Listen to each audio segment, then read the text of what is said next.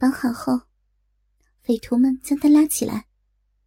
他身上的白衬衫的下摆蝴蝶结已经散开，风把衣襟朝两边吹开，露出了胸罩、乳沟和白白的肚皮。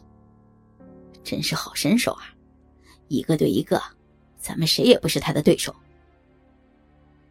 匪徒们欣赏着眼前这位双手反绑、还在使劲挣扎的美女俘虏，赞道：“一边用手捏着他的脸蛋。”全靠咱们人多，好不容易才把他绑起来。赵佳慧不愿相信，但事实的确是自己被擒了。双手失去了自由的他，面对匪徒们肆无忌惮的摸捏，无法抗拒。他咬着下唇，俏脸火红，羞得闭上了眼睛。赵佳慧的被擒，让匪徒的士气大振。他们更加勇猛的向其他两位女警扑去。李平、丁小丽要返回来救赵佳慧，可被几个匪徒拦住了去路，脱不得身。他二人拳打脚踢，打倒几个匪徒，但匪徒人多，一时也冲不出去。眼睁睁的看着赵佳慧被拖下了山去。匪徒们继续采用各个击破的方法，留三四个人缠住李平。大多数匪徒重点攻击丁小丽。正苦斗着，丁小丽觉得脚下一滑，心中暗叫不妙。原来，她左脚踩在了匪徒布下的一个绳套里，埋伏在绳子另一头的小匪徒一见，忙将挂在树枝上的绳子向下拉。刹那间，丁小丽被绳子拉倒，在地上拖了一段距离后，身子被倒悬起来，挂在了半空。她的腹肌很好，向上弯起身子，想将套在脚上的绳子解掉。可是绳子打晃，令他抓不到绳套。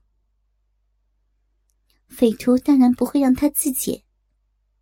三个人迅速跑到树下，跳起来，抓住他的肩膀，将他身体向下拉。丁小丽腹肌再好，也拗不过三个男人的重量。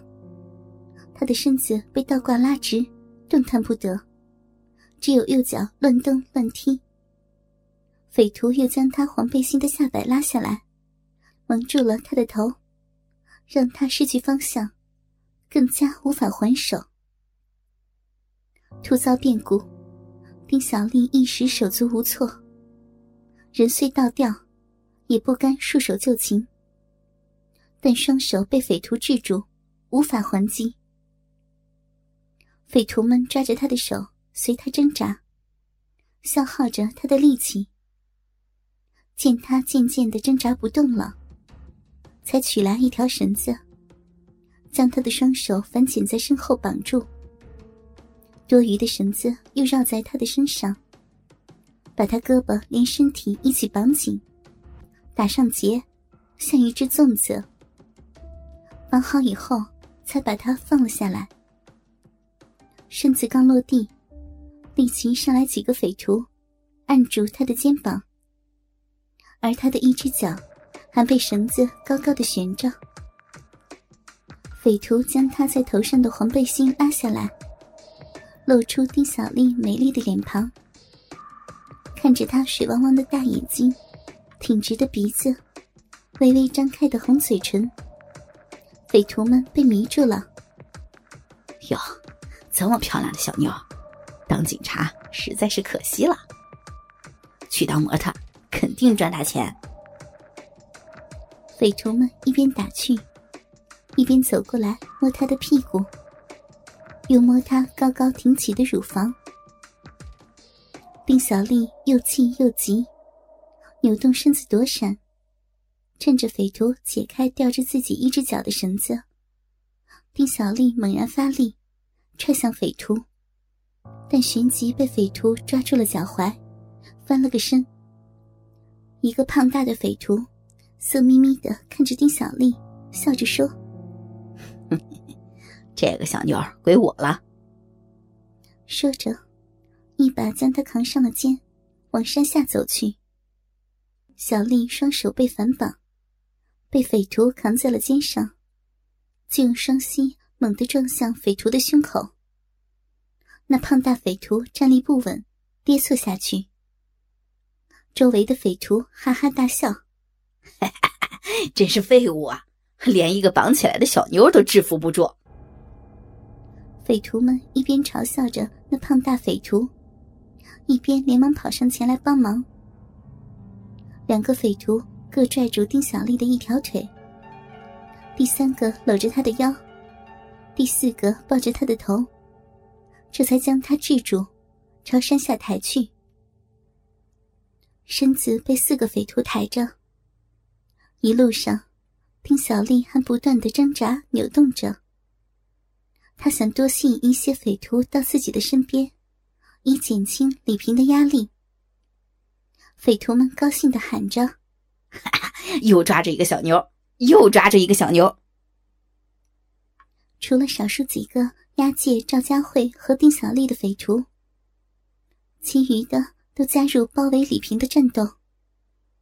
李平彻底的孤立了，形势对他十分不利。李平见无法救出他俩，而匪徒又越来越多，再不走。连自己也会遭情。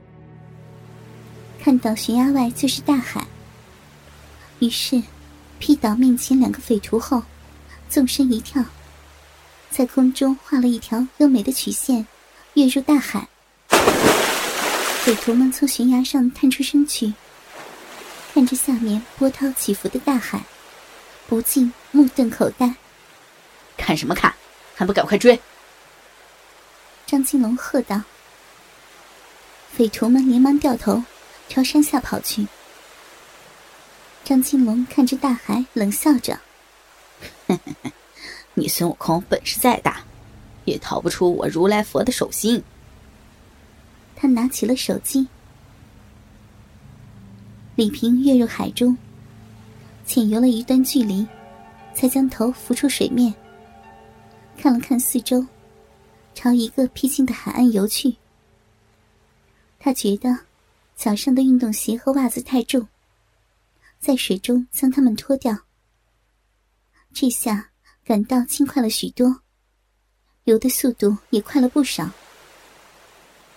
就在这时，连海上都安排了汽艇守候。他奋力向岸边游去，但很快被汽艇追上。汽艇绕着他转圈子。艇上的匪徒们拿着钩子和绳子，居高临下的看着他，等着抓这落入网中的猎物。掀起的浪花把他抛起来又摔下去，让他感到有些晕眩。艇上一个高大的匪徒对李平喊道：“李警官，投降吧，你跑不了了。”李平认得。他是张金龙的弟弟张金虎。明知没有希望，李平还是尽可能的游着。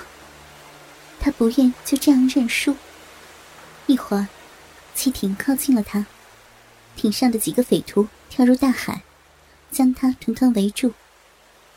经过山上艰苦的搏斗，又被海中波涛摔打，他已经精疲力竭，怎么是这几个以逸待劳？